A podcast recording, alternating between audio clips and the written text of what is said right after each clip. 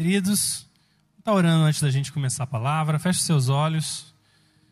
Pai, muito obrigado por estarmos juntos nessa noite. Obrigado por aquilo que o Senhor já fez no meio de nós, por tudo aquilo que o Senhor ainda há de fazer. Pedimos que o Senhor possa nos conduzir em todas as coisas, trazer, Senhor, a porção que vem do seu coração para nós. Em nome de Jesus, nós nos abrimos a Ti, declaramos que Tu és, Senhor, a partir desse instante, sobre a nossa mente e os nossos corações. Amém.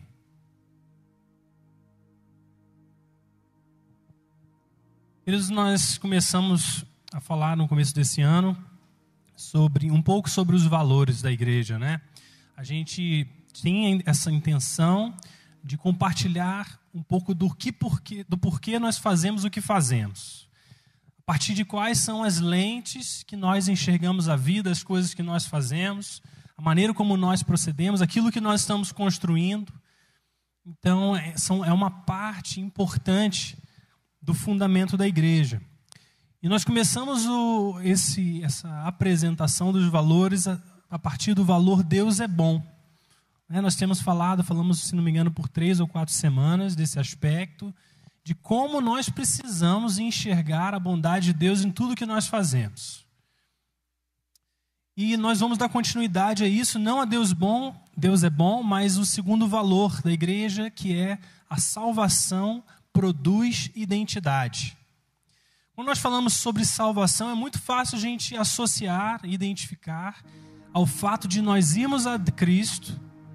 A palavra de Deus nos ensina que a salvação é por meio de Jesus Cristo.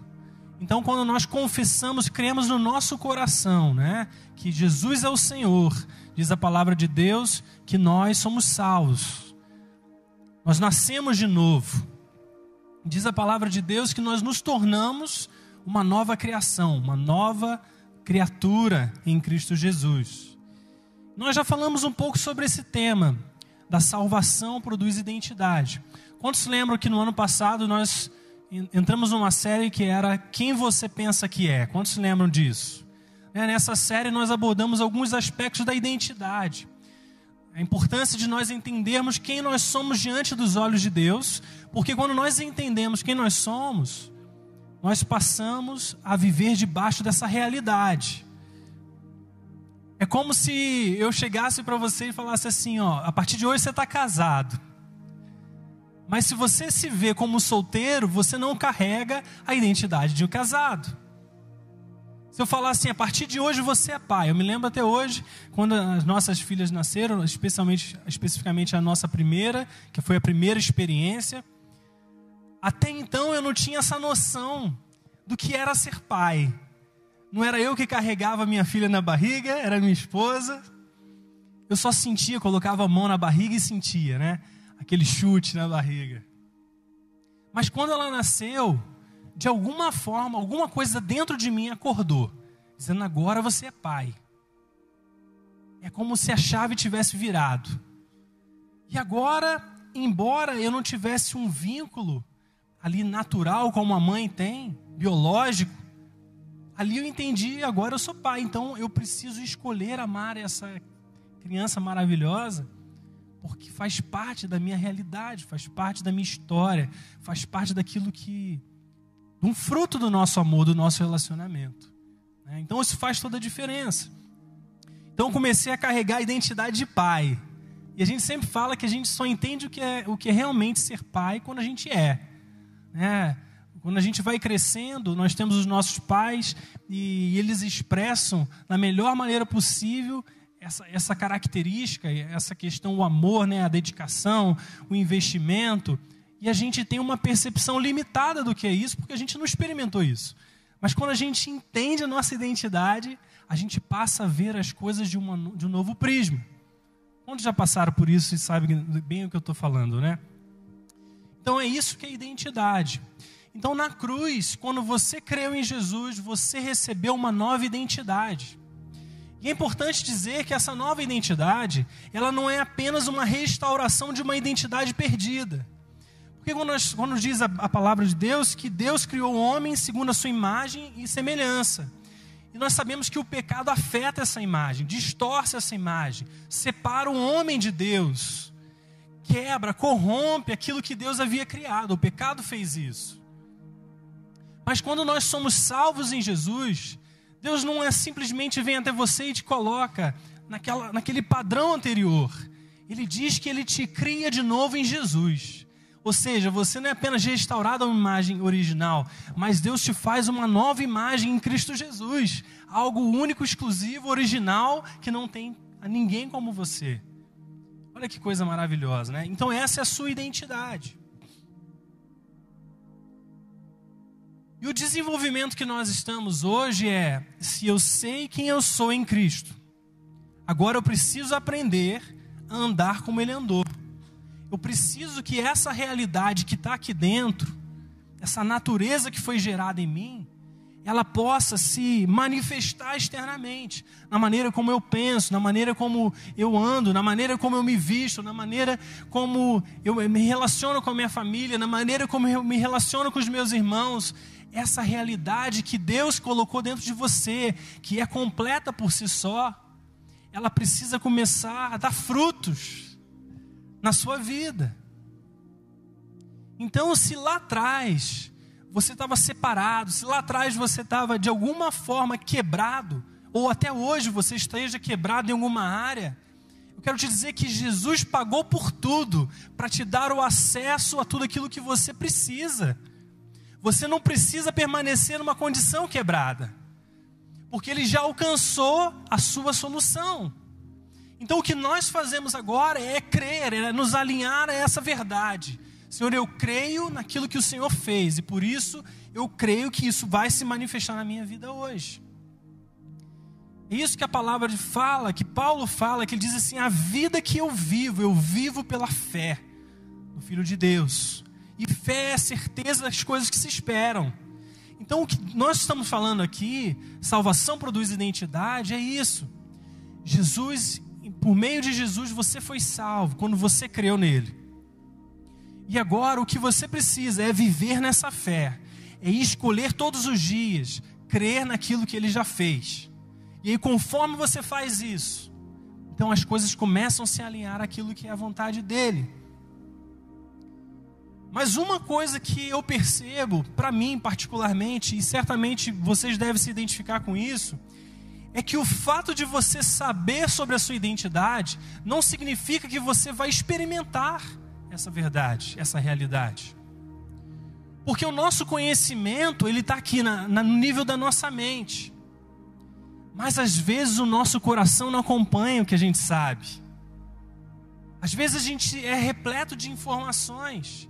Olha, você é amado por Deus. Deus tem um propósito na sua vida. Deus quer fazer algo poderoso na sua história. Deus quer mudar, transformar tudo aquilo que você tem, tudo aquilo que você é mas aqui dentro o seu coração ainda não acompanha isso. Você não consegue experimentar, você não consegue se conectar a essa verdade. Então, a primeira coisa que eu quero falar para você nessa noite é que o nosso coração ele precisa acompanhar a nossa mente. Não basta só saber, precisamos experimentar. Nós temos falado isso. Paulo dizia que o conhecimento por si só, ele trazia o orgulho. Às vezes é onde a gente se encontra. Sabe, a gente vai na igreja, a gente vai em certos lugares e já viu aquilo, vez após vez. Nós já passamos por. Ah, aquilo que o pastor está pregando, eu já ouvi. Aquilo que Fulano está falando para mim, eu já sei. Que esse conhecimento, ele na verdade não produziu nada, não produziu nenhum fruto dentro de você. E às vezes é assim que a gente se encontra. O conhecimento por si só ele traz orgulho. Você pode achar que você não precisa de mais nada, porque você já sabe, porque você já ouviu. Mas a realidade é que existe uma distância entre aquilo que a gente sabe e aquilo que a gente vive. E isso fala de integridade. Integridade é aquilo que nós falamos e aquilo que nós vivemos. Às vezes nós não estamos sendo íntegros com nós mesmos. Né? Às vezes a gente ouve coisas, acredita em coisas, mas na prática a gente não se sente. A gente não crê naquilo que, de verdade, a gente não experimenta aquilo que a gente crê. E ao mesmo tempo, né, que o, o que acontece com a nossa vida é que nós temos Jesus como fundação, como fundamento. Então, quando você começou a andar com Jesus, foi estabelecido dentro da sua vida, na base, na estrutura da sua vida, Jesus Cristo. Ele é o fundamento, ele é a fundação. E a partir de então, tudo aquilo que você começou a construir na sua história foi colocando tijolos sobre tijolos em cima de uma fundação que é Cristo.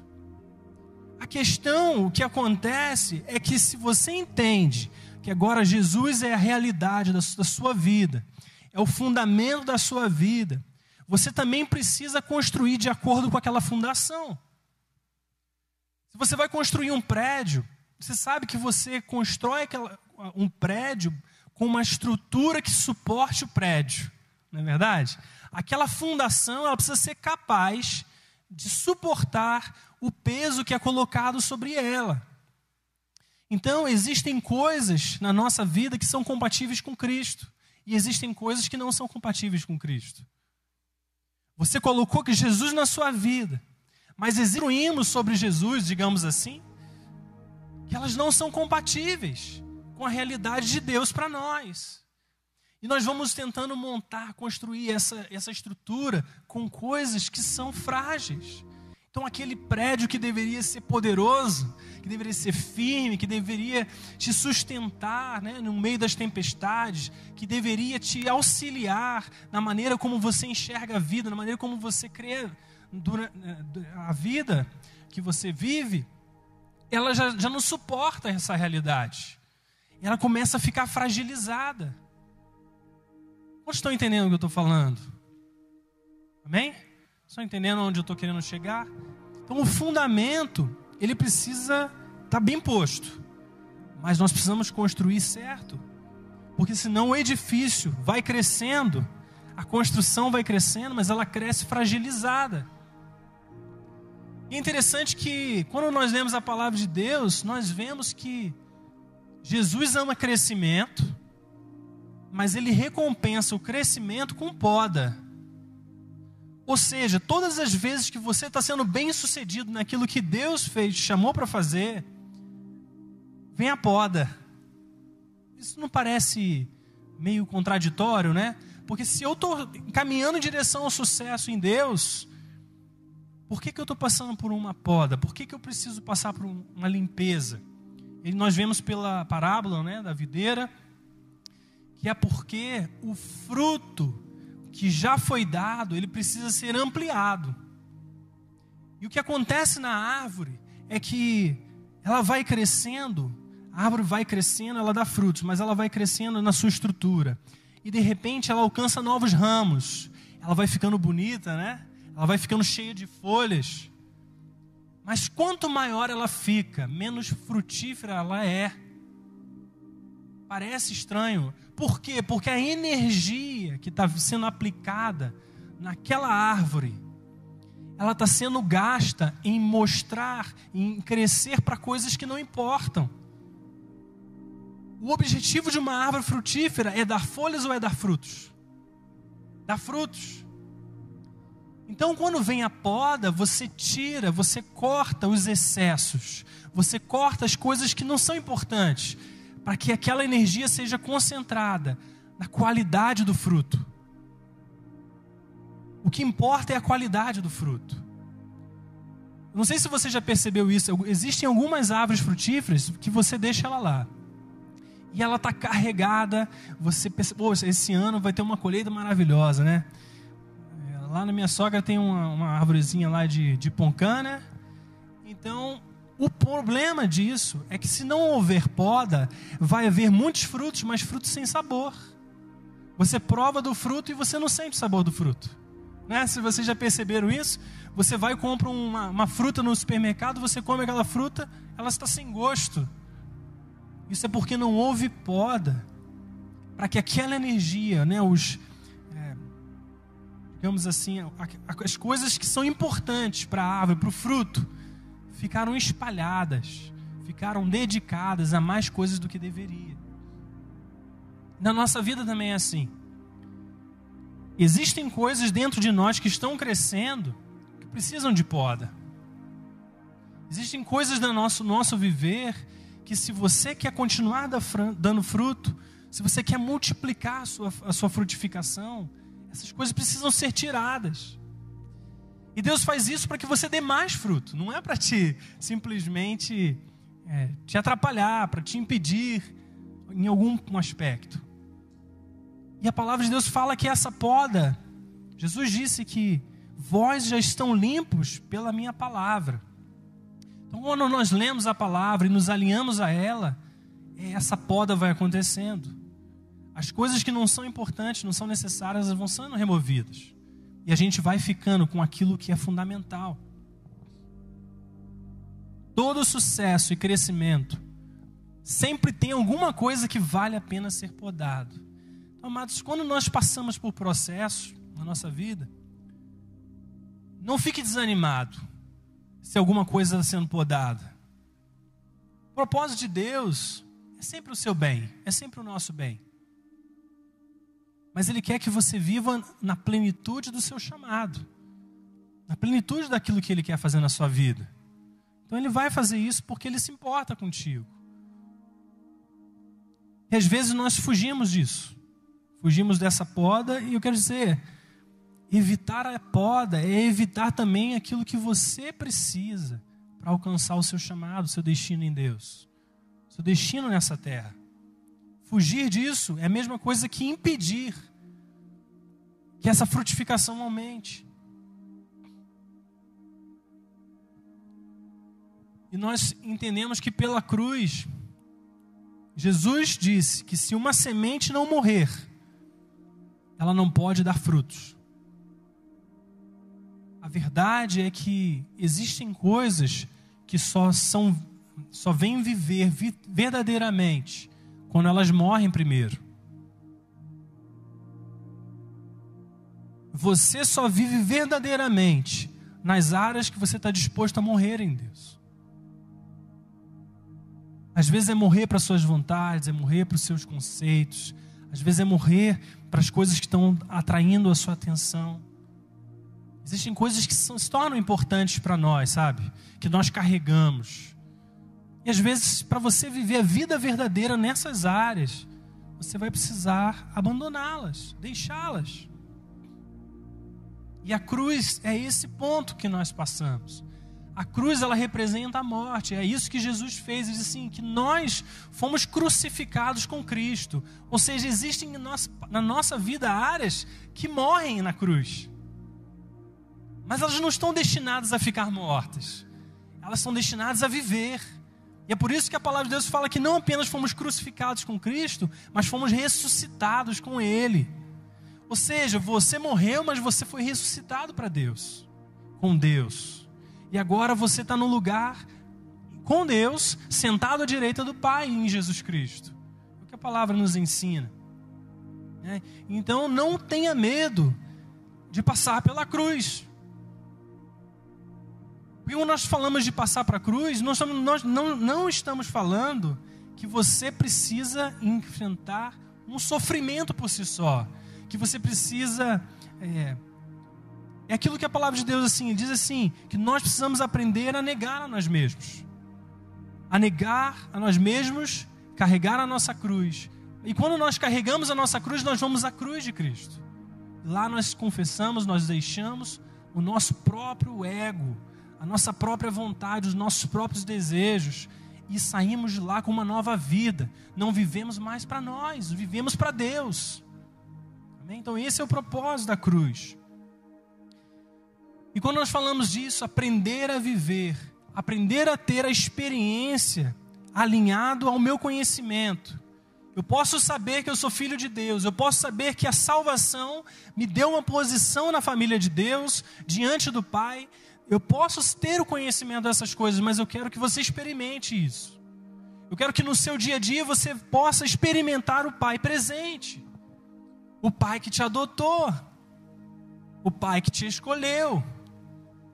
Eu quero que nós venhamos a ter uma experiência com o Pai todos os dias. A gente não precisar se sentir órfão. Nós não precisamos nos sentir assim, porque essa a vontade de Deus para nós é uma família. E o segundo ponto é: ok, eu entendo isso. Mas a questão é como que eu vivo isso na prática? Porque existem coisas na minha vida que eu tenho buscado por anos e aquilo ali não acontece. E aí eu quero te dizer uma outra coisa. Eu só posso esperar frutos na minha vida quando eu entendo qual é o tempo deles. Existem frutos que só vão dar no seu tempo determinado. Existem frutos que você compra que você só compra em alguns meses, né? A laranja mesmo, ali a Poncã, por exemplo, no inverno, nessa, nessa época de inverno, quando começa a esfriar. Então tem esses aspectos que o fruto ele dá no seu tempo certo. Né? Então qual é o tempo da sua vida hoje? Qual é o momento que você está vivendo? Às vezes nós queremos plantar quando não é tempo de plantar, e nós queremos colher quando não é tempo de colher. Nós buscamos ter resultados que não são o tempo. Nós esperamos ter respostas que ainda não é o tempo. E o tempo é necessário. E o desafio aí é porque nós vivemos numa comunidade. Então, quando eu olho para o meu irmão, pela minha irmã, eu vejo que ela está num tempo, numa estação da vida dela. Quando eu olho para o outro, ele está vivendo uma outra estação. E eu começo a me comparar com eles. Eu começo a olhar para eles e ver assim, poxa, mas fulano, ele está vivendo isso, isso e isso. E eu não estou, por quê? Será que tem alguma coisa errada comigo? Será que Deus não se interessa tanto comigo, por mim? E a gente passa a se comparar. A gente passa a olhar para o outro e medir a nossa própria vida baseado na história, na realidade do outro. E às vezes é o seu tempo de descansar. Às vezes é o seu tempo de simplesmente não fazer nada né, em relação àquela área. Porém, quando chega o tempo da colheita, você vai trabalhar incansavelmente. Porque toda colheita exige trabalhadores, e aí existe trabalho. E nesse momento de colheita você trabalha, trabalha, trabalha, trabalha.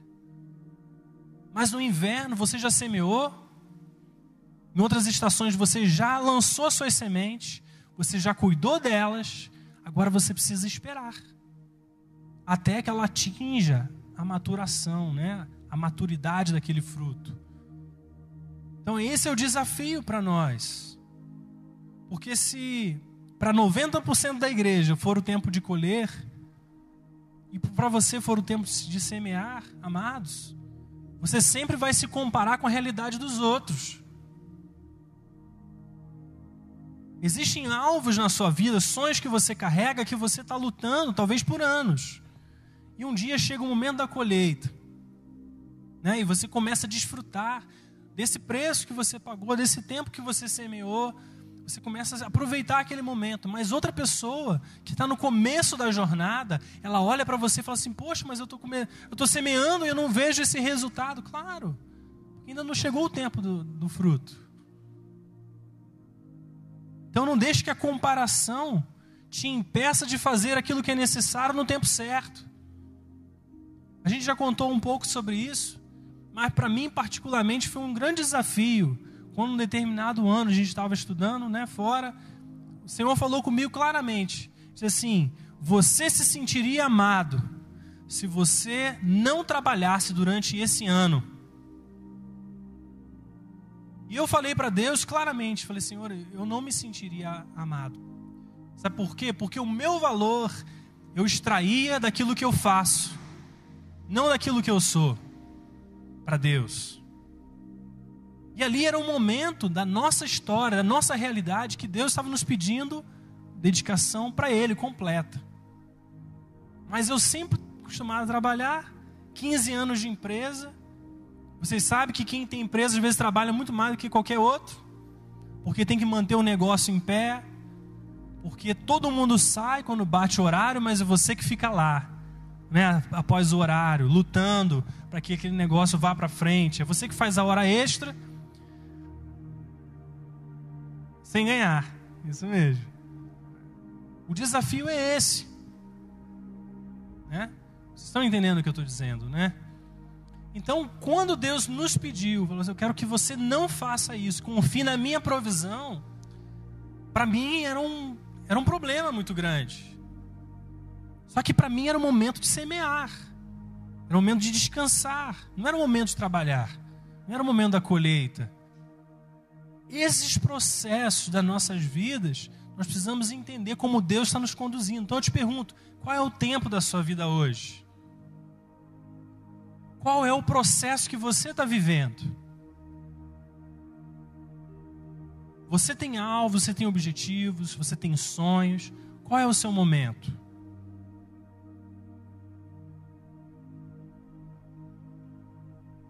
A palavra de Deus lá em Marcos, capítulo 11, no verso 12 ao 14, conta a história de Jesus encontrando uma figueira.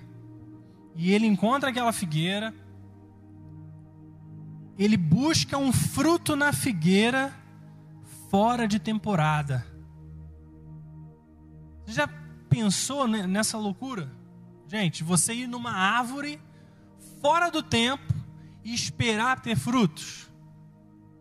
E Jesus, por não ver frutos, ele amaldiçoa aquela figueira. E aquela figueira morre.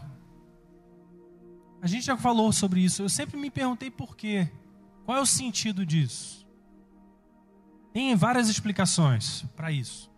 Mas uma que me chamou sempre muita atenção é que Deus é o único que pode esperar fruto do impossível. A nossa vida pessoal, você não pode esperar fruto fora de tempo. Mas Deus é aquele que pode ver fruto e esperar fruto na sua vida fora de tempo.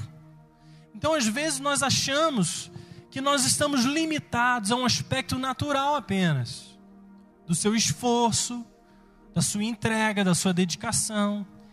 E Deus simplesmente, quando é o tempo de fazer aquilo na sua vida, Ele vai fazer e diz assim: o tempo é agora, o tempo é hoje. Por quê? Porque Ele é aquele que consegue fazer produzir o fruto fora de temporada. Então, quando você se sujeita à realidade natural, você está limitado a essa realidade natural.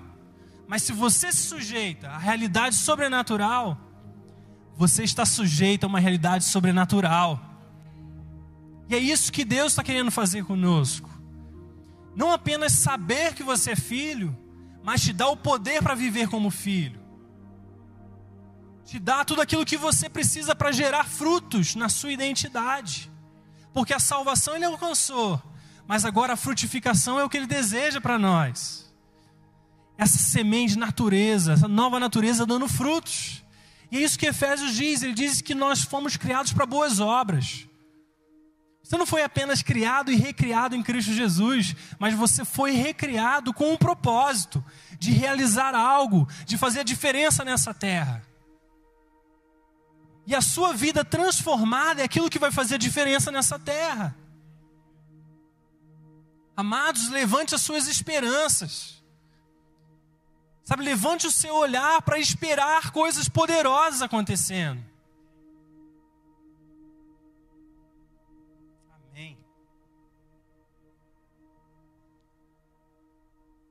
Precisamos aprender a viver sensíveis ao tempo de Deus, na sua família, na sua casa.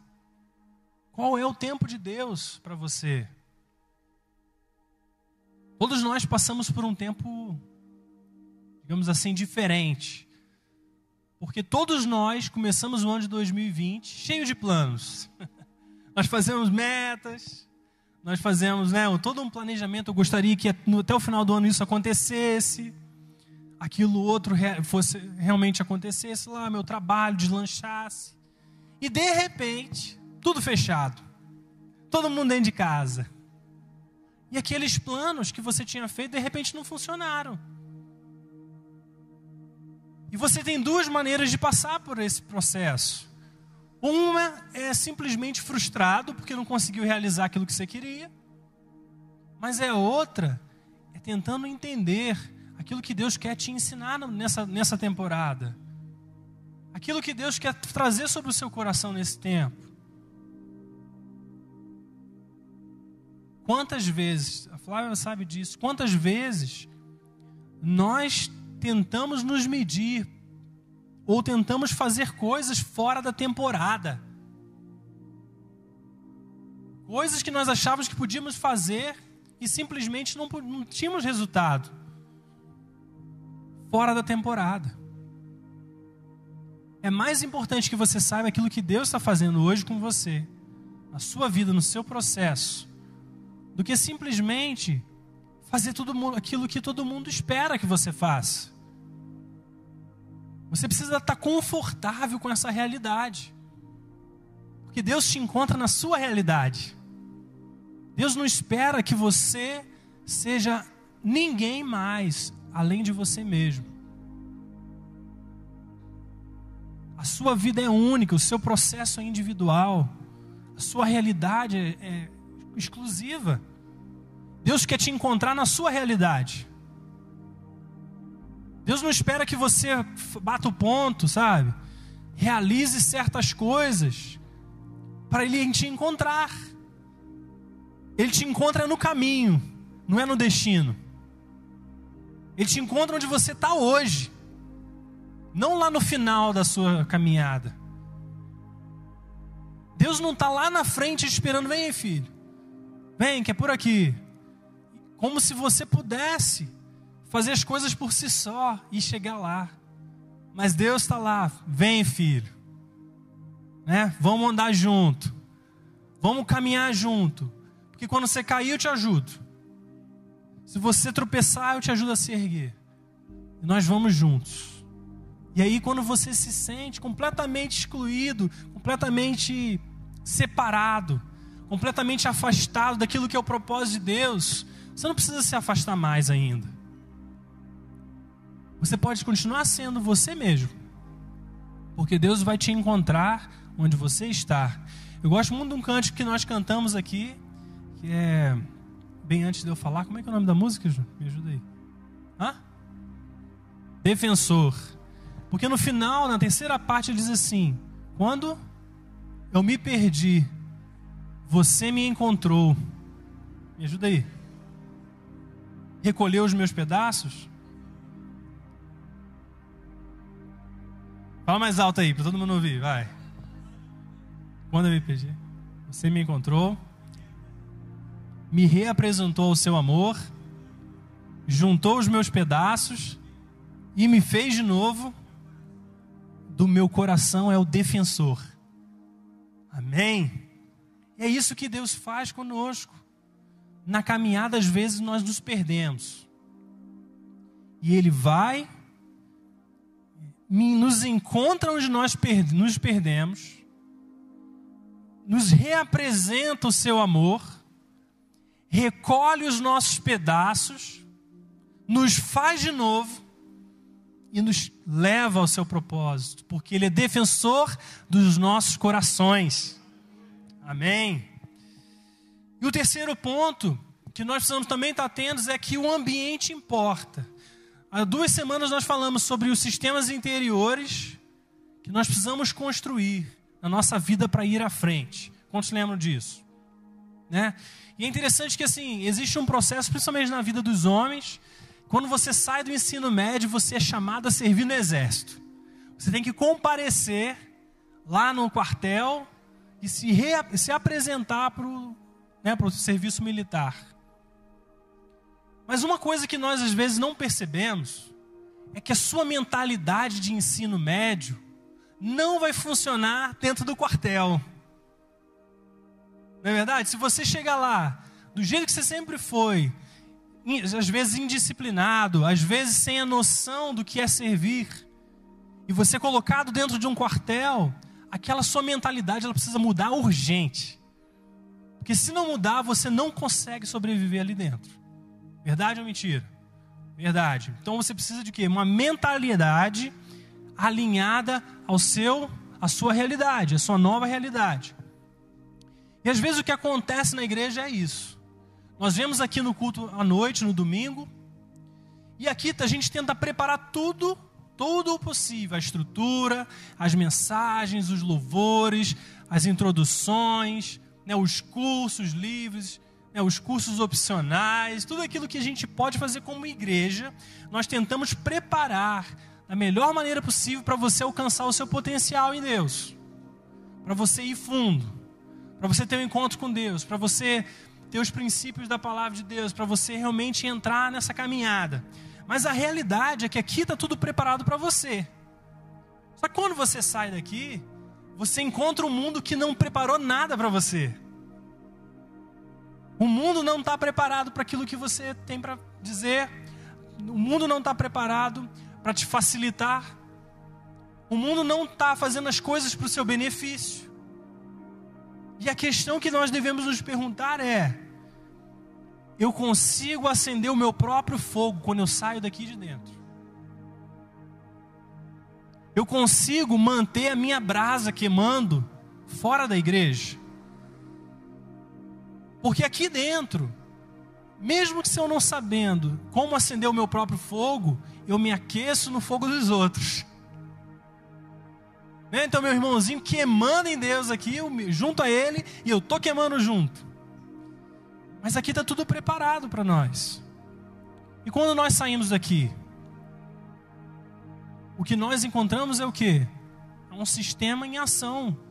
Um sistema em funcionamento com o objetivo de te esfriar. Com o objetivo de quê? De te acender para Deus? Claro que não. Então a questão é: você tem aquilo que você precisa para acender o seu fogo quando você está lá fora. Você tem as ferramentas certas? Porque nós precisamos disso. E às vezes a nossa experiência ela se limita aqui, a esse ambiente, porque é um ambiente favorável. Nós nos unimos com propósito, nós viemos aqui adorar a Deus, servir a Deus, fazer aquilo que agrada o coração dele. Ele vem em resposta a esse clamor dos nossos corações. Ele age no meio de nós, ele nos encoraja. Nós saímos daqui queimando, mas ali fora, nós precisamos estar lá acendendo o nosso fogo. Quando já viram né, os filmes dos sobreviventes de acidentes aéreos, né, que o avião cai na geleira e agora ele está ali no meio do frio e ele precisa sobreviver. A primeira coisa que eles precisam fazer correndo é arrumar uma maneira de levantar e criar o fogo para sobreviver ao frio. E é nessa analogia, às vezes, é o que acontece com a nossa vida espiritual. Então você precisa de um ambiente cultivado aqui dentro, aceso.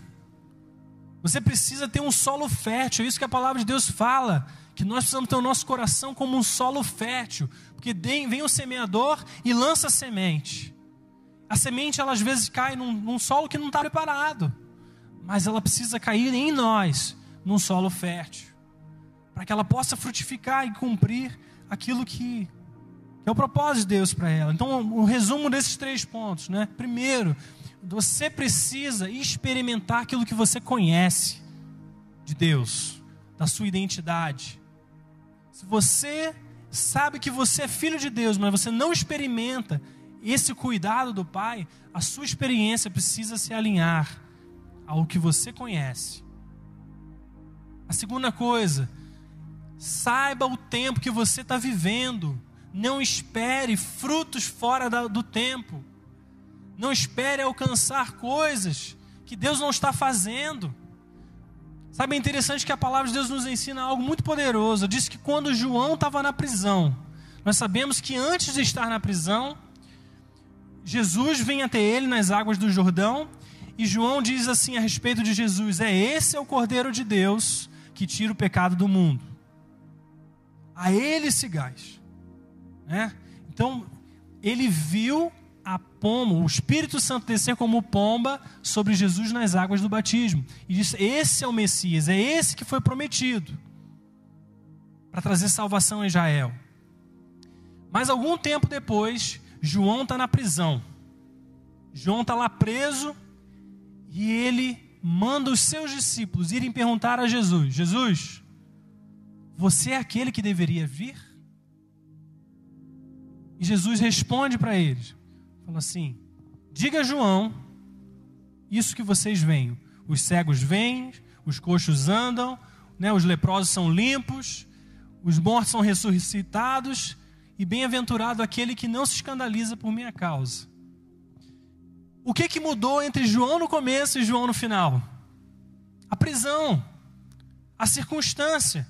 João agora está preso.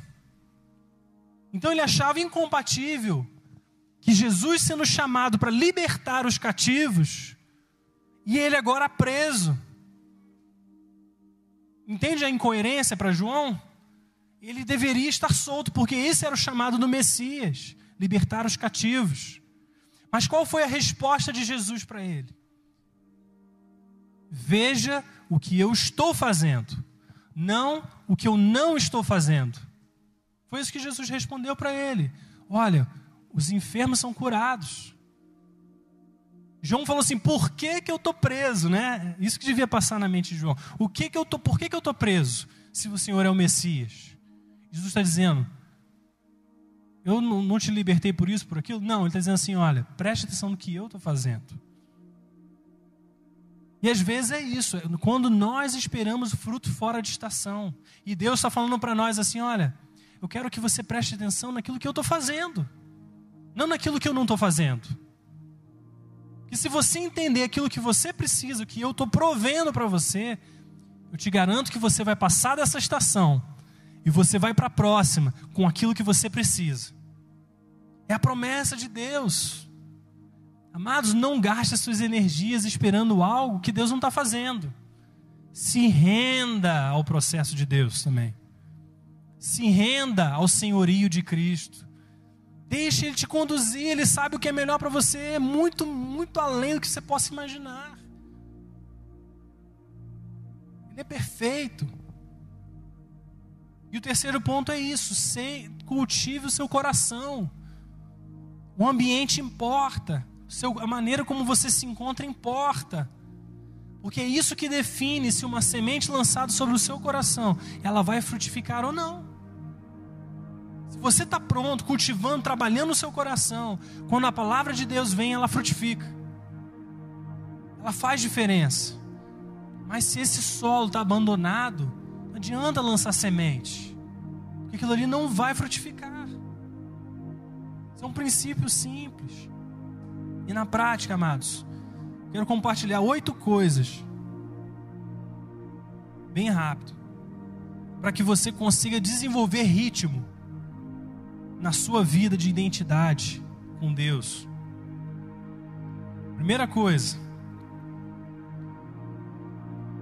Divida o seu tempo, meça a sua própria vida, os seus frutos, em blocos de um ano.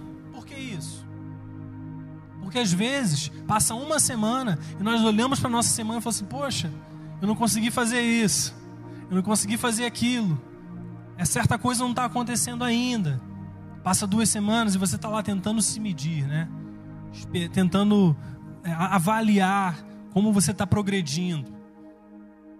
Dê tempo para o processo. E às vezes, quando nós chegamos ao final do ano, nós olhamos para trás e vimos quantas coisas que Deus fez na nossa vida. É, quantos já passaram por isso, né?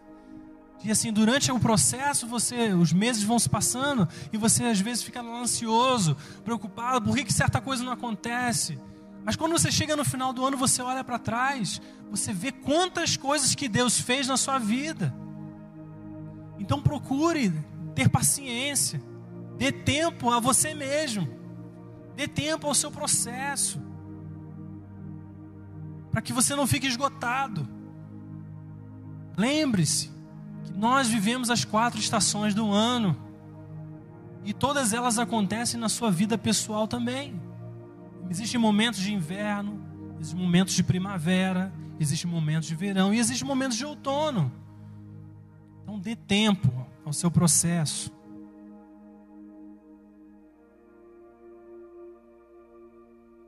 Coisas que você precisaria pensar no período de um ano. Será que eu dei tempo suficiente à minha família? Será que eu dei tempo a Deus? Será que eu trabalhei como eu poderia? Será que eu estudei como eu deveria? Será que eu fiz o suficiente nesse ano? É muito mais fácil, é muito mais leve. E às vezes nós estamos tão envolvidos no trabalho e nos ausentamos da família.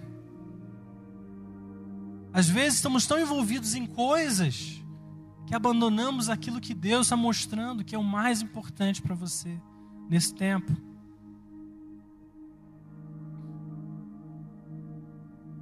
Deus trabalha em nós coisas diferentes, em tempos diferentes. Coisas diferentes, em tempos diferentes.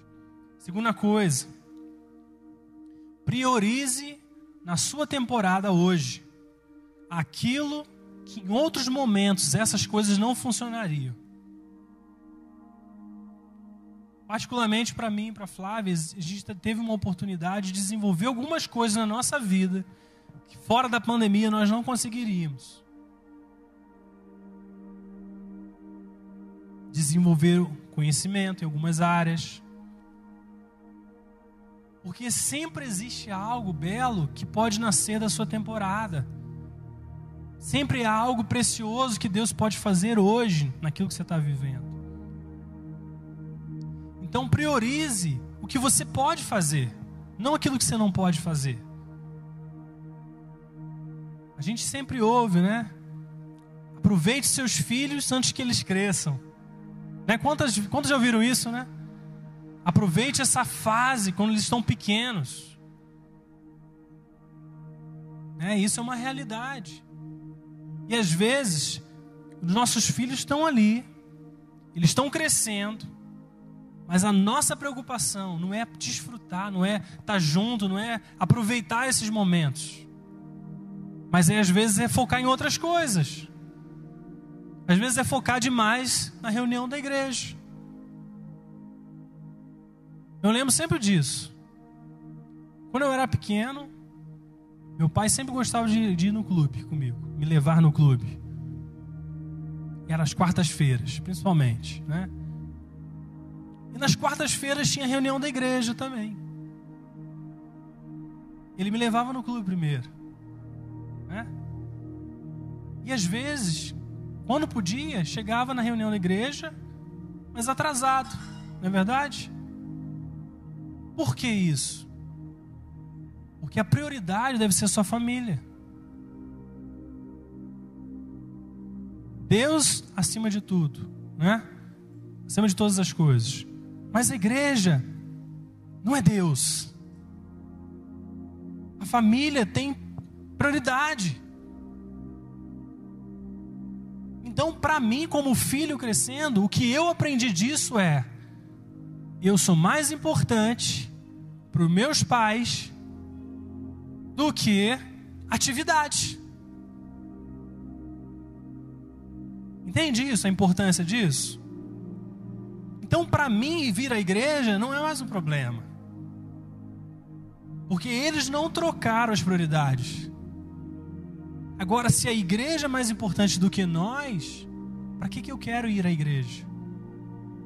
Entende a, a, assim, a simplicidade da coisa no coração dos filhos?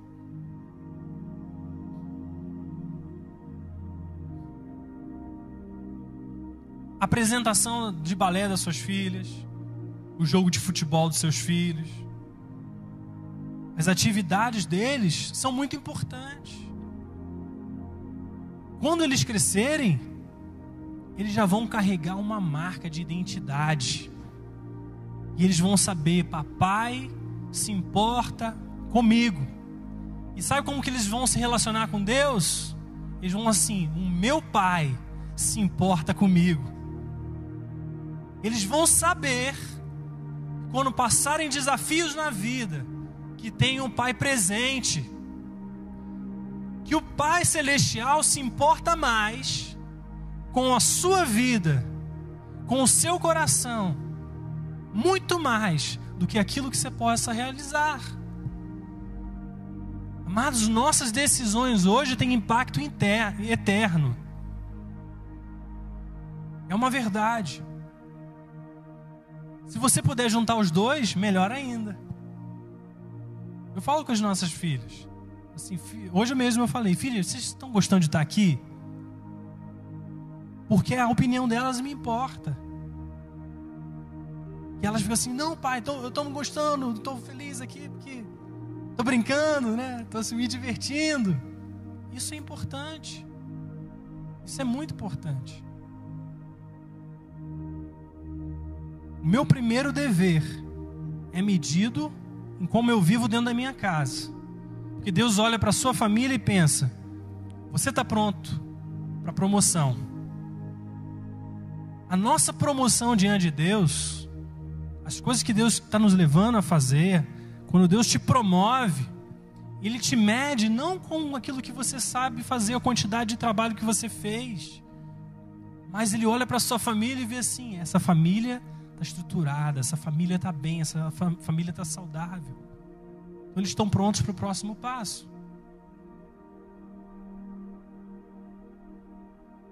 Terceiro ponto, saiba e tenha objetivos. Porque às vezes a sua temporada é de descansar. Mas você precisa ter objetivos. E objetivos criam um senso de urgência. Amados, a sua temporada ela pode demorar um mês, a sua estação, ou ela pode demorar anos. Então aprenda rápido aquilo que Deus está te ensinando. Quando você estiver passando numa situação que está demorando, fala assim, Senhor, o que, que ainda não entendi? O que, que ainda não eu, eu não eu preciso ainda ajustar? O que, que eu preciso mudar aqui na minha realidade para aprender isso que o Senhor quer me ensinar? E às vezes não é porque Deus não está te ensinando algo, é simplesmente porque existe, exige tempo para você amadurecer. Isso nunca é uma punição, isso é simplesmente um aprendizado para que Deus possa te promover para o próximo passo. Então, tem objetivos. Né? Quarto ponto: não reaja às circunstâncias, mas responda às circunstâncias. Muitas vezes, quando alguma coisa acontece, nós reagimos àquilo. Nós reagimos a uma situação ruim no trabalho, nós reagimos com medo, com frustração, com ira. Às vezes nós reagimos com indiferença, nós reagimos às coisas que nos acontecem. Aprenda a responder a essas coisas. Não seja a pessoa que explode diante de certas situações mas aprenda a responder nessas situações. A reação é uma coisa impulsiva, mas a resposta é algo que você se disciplina a fazer, é algo que você se ensina a realizar. Nesse ponto, a disciplina também é importante. O quinto ponto, não permita que coisas externas ou pessoas ditem a sua agenda. Amados, deixa eu falar uma coisa para você. Se você não tiver um plano para a sua vida, outros vão ter. Se você não definir e decidir aquilo para onde você está indo, alguém vai te dizer o que você tem que fazer. A, a, palavra de Deus nos mostra que Jesus, em determinado momento, ele diz que ele precisa ir para Jerusalém. E nessa caminhada de Jesus, ele passa por alguns povoados. E ele realiza ali muitos milagres. Mas aquele povo deseja que ele permaneça ali por mais alguns dias. Mas em um desses casos, Jesus fala assim: Eu não posso me demorar aqui. Eu tenho uma agenda, eu tenho um objetivo, que era ir até Jerusalém. Então você vê que se Deus, se você mesmo não tiver um plano, alguém vai fazer um plano para você. E daqui a pouco você se vê vivendo o plano dos outros, ao invés do plano de Deus. Às vezes você se vê com a prioridade dos outros, ao invés da prioridade que Deus está botando na sua vida. Você passa a viver em função dos outros, em função daquilo que os outros esperam, ao invés de viver aquilo que Deus tem para você. E sabe o que acontece, amados? É que chega num momento você já viveu em função dos outros tempo demais e você não aguenta mais. Em muitos casos você explode. E você não resiste mais a essa pressão. Então, colocar limites saudáveis é importante. Sabe, dizer o ponto da onde você não passa é importante. E às vezes nós fazemos isso porque nos sentimos amedrontados, apavorados, ou nos sentimos colocados contra a parede. Então tenha a sua agenda, tenha um plano para a sua vida, decida hoje aquilo que você vai fazer. Quais são os limites? Até onde você vai e até onde você não vai. Defina hoje esses, esses limites. Sexto ponto: inclua descanso, recreação, entretenimento, exercícios. Minha mãe gosta disso. Assim, está fazendo exercício, Tiago? Né? Então inclua essas coisas na sua vida. Não por pressão. Mas o quarto mandamento é o que? Guardar o sábado. Existe um benefício do descanso. É por isso que Deus colocou uma prioridade no descanso. Eu vejo isso muito por mim, sabe, gente? Que tantas vezes que eu estava me sentindo emocionalmente mal, eu saía para fazer alguma coisa. Saía para dar uma caminhada, saía para ver um filme, aquele emocional carregado e pesado simplesmente passava. E eu, quando chegava em casa, eu falei assim: Poxa, estou me sentindo bem agora, por que será? Porque existe necessidade. O seu emocional precisa de cuidados. Então nós precisamos saber dosar essas coisas também.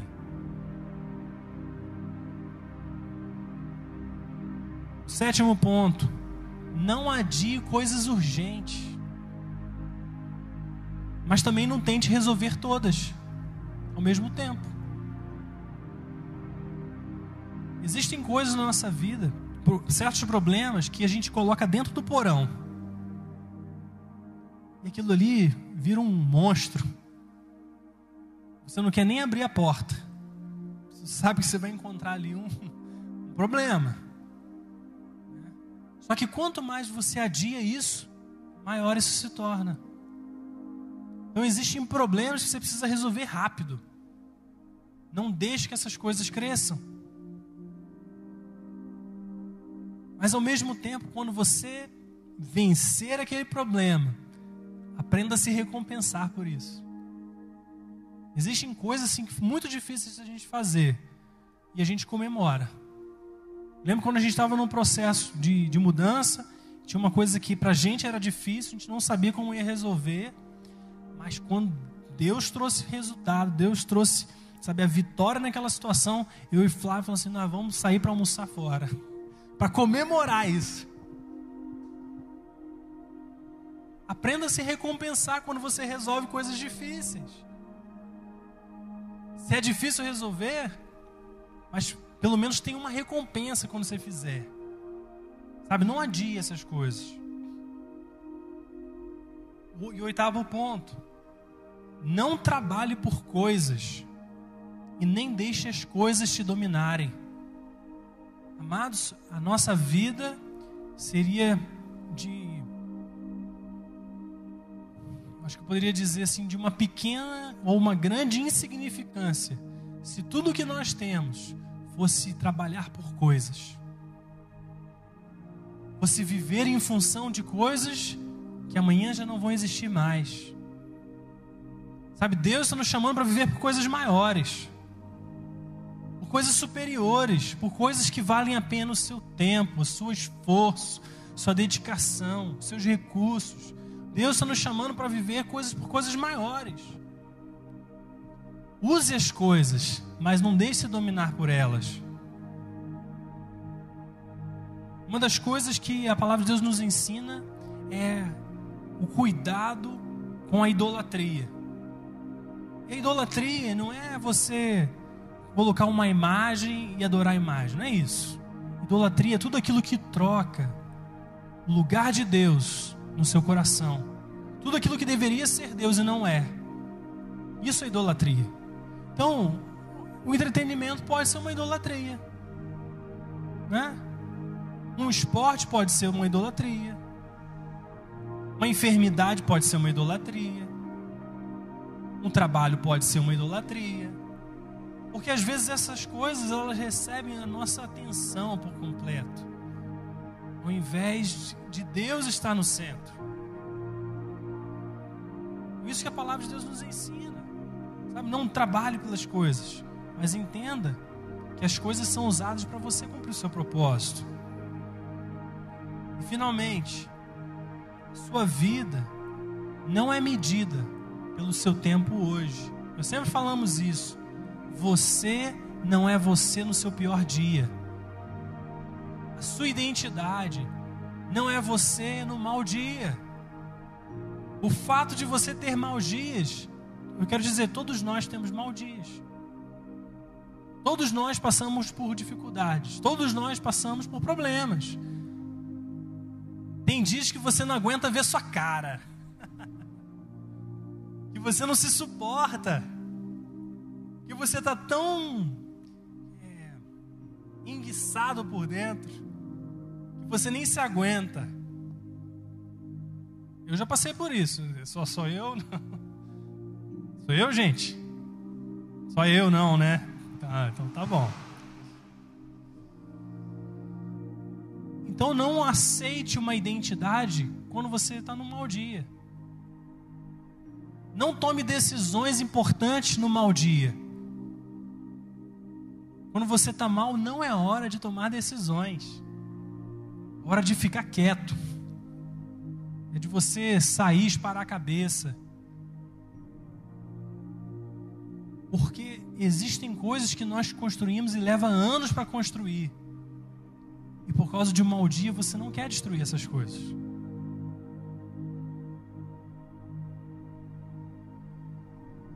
Amém, queridos? Então, o objetivo dessa palavra é que você identifique o seu tempo, identifique o seu momento e permita que a graça de Deus ela trabalhe no tempo que você está hoje. Deus não está esperando nada para te encontrar no momento, no lugar que você encontra. Deus está pronto para você hoje, do jeito que você está hoje. Amém? Vamos nos levantar.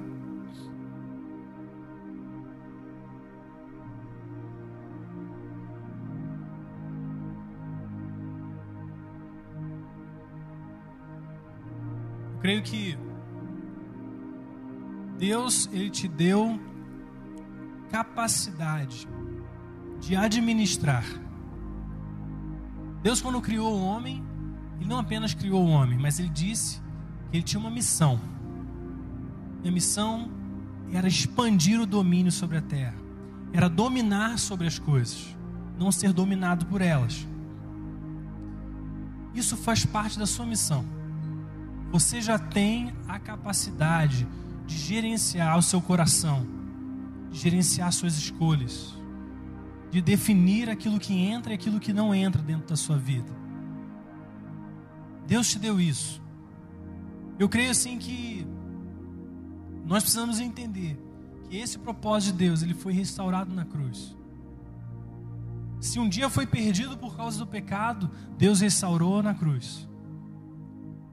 E eu creio que alguns de vocês precisam entender, ouvir isso nessa noite.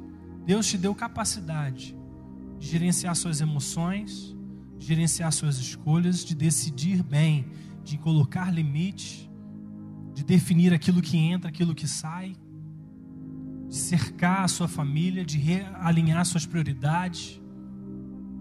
Deus já te deu essa capacidade. Eu quero fazer uma declaração com vocês. Essa declaração é uma declaração de identidade. É de como nós queremos viver em Deus, tá? Então, se você concordar, eu peço que você repita isso comigo agora. Abra suas mãos, se você puder. Declare assim comigo: Eu sou uma nova criação. As coisas velhas se passaram e tudo se fez novo. Por isso eu declaro para o meu coração: experimente. Eu sou filho de Deus. Deus, o Senhor sabe do que eu preciso. Antes mesmo de levantar. O Senhor sabe os meus pensamentos. Antes que a palavra venha à minha boca. Por isso eu declaro: eu quero confiar no seu tempo para mim, descansar naquilo que o Senhor está fazendo e não naquilo que o Senhor não está fazendo. Eu declaro que eu não vou viver mais me comparando com os outros, porque o Senhor me fez único. O Senhor me ama como eu sou está me levando a ser como és. Ajuda-me, Senhor, a preparar o meu coração como um solo fértil, para que o Senhor produza os frutos dessa estação na minha vida. Ajuda-me, Senhor, a aceitar o meu próprio processo. Por às vezes não ser tão rápido como eu gostaria, mas por sempre ser poderoso como eu preciso. Por isso, Senhor, me lava, me refrigera, me consola, me ama, me capacita, em nome de Jesus. Em nome de Jesus. Amém. Amém. Quantos podem dizer amém a isso? Quantos querem viver essa realidade? Quantos decidem, em nome de Jesus, a viver essa realidade? Amém. Vamos orar, amados. Feche seus olhos. Pai, muito obrigado por essa noite, por tudo aquilo que o Senhor liberou sobre os nossos corações, pelo entendimento e percepção que cada um teve enquanto ouvia essa mensagem, das áreas que precisa afinar e ajustar. Pai, eu sei que o Senhor é quem faz a obra, é o Senhor que opera aquilo que nós precisamos, mas nós queremos simplesmente nos dizer que estamos aqui, Senhor dizer que estamos aqui, estamos prontos, realize em nós a tua vontade, realize em nós o teu querer, cumpre em nós aquilo que está no teu coração. Espírito Santo, que venha o seu poder para nos habilitar a vivermos como aquilo que o Senhor deseja para nós. Senhor, os seus planos, os seus propósitos, eles não podem ser frustrados aquilo que o Senhor prometeu um dia, Ele há de cumprir. E nós queremos dizer sim para Ti, nós queremos passar pelas estações, nós entendemos o propósito delas e nós queremos ver o fruto delas sendo manifesto diariamente nas nossas vidas. Pai, se mesmo que as nossas circunstâncias digam que não pode haver fruto, nós sabemos que Tu és aquele que espera fruto do impossível. Senhor, não apenas que espera, mas que realiza, que opera, que gera o fruto no nosso impossível. Por isso, em nome de Jesus, que todo impossível na vida dos Seus filhos se submeta à realidade de Deus que tudo aquilo, Senhor, que está contrário, que os impede de romper nas suas vidas, se submeta ao poder do teu amor, ao poder da sua presença, ao poder do teu espírito. Senhor, nós declaramos em nome de Jesus que tudo aquilo que é o seu propósito seja ligado na vida dos seus filhos, que tudo aquilo que é os seus planos possam se cumprir integralmente. Pai, em nome de Jesus, eu declaro, Senhor, sobre aqueles que olham para a sua história e acham que, de alguma forma, a sua história pode impedir que os seus propósitos sejam realizados. Pai, eu quero declarar em nome de Jesus que não há nada maior, não há nada superior ao poder redentor de Jesus Cristo. Por isso, nós cremos que o seu plano A continua de pé. Senhor, que o Senhor não mudou o seu propósito, o Senhor não mudou a sua mente e o Senhor há de nos levar a cumprir aquilo que o Senhor tem para nós. Pai, em nome de Jesus, Pai, eu quero declarar também a paz do Espírito Santo, declarar a alegria do Senhor sobre cada coração nessa noite. Senhor, em nome de Jesus, que toda tristeza vá embora. Senhor, tudo aquilo que tenta impedir, tenta colocar para baixo o coração e a mente dos seus filhos, dizer que de alguma forma eles não são capazes. Pai, em nome de Jesus, que esses pensamentos sejam removidos e a, a verdade da sua filiação possa se estabelecer nesses corações, nessas mentes. Senhor, nós queremos declarar que nós somos filhos amados, assim como o seu Espírito declarou sobre Jesus.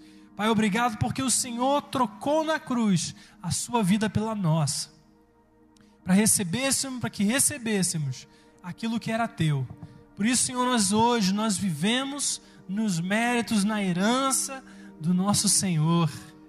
E por isso, Senhor, nós nos regozijamos, nos alegramos, celebramos essa realidade, esse fato de que o Senhor é muito bom, de que o Senhor é maravilhoso, de que os seus pensamentos são muito mais altos que os nossos, de que os seus conceitos ao nosso respeito são muito superiores.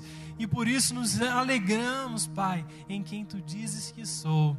Senhor, em nome de Jesus, Pai, que nessa noite seus filhos recebam, Senhor, a liberdade nas suas mentes para pensar como o Senhor pensa, para viver aquilo que o Senhor tem para nos ensinar. Em nome de Jesus, Pai, nós te agradecemos. Obrigado pela tua vida em nós. Obrigado por tudo aquilo que o Senhor iniciou, por aquilo que o Senhor há de cumprir. Em nome de Jesus. Quantos podem dizer amém? Amém, queridos. Amados, que o Senhor possa levar vocês na paz possa ter uma semana abençoada, cheia da alegria de Deus, cheia de esperança, que você possa realmente ter uma semana diferente. Nós declaramos isso sobre a vida de vocês em nome de Jesus. Obrigado. Amém.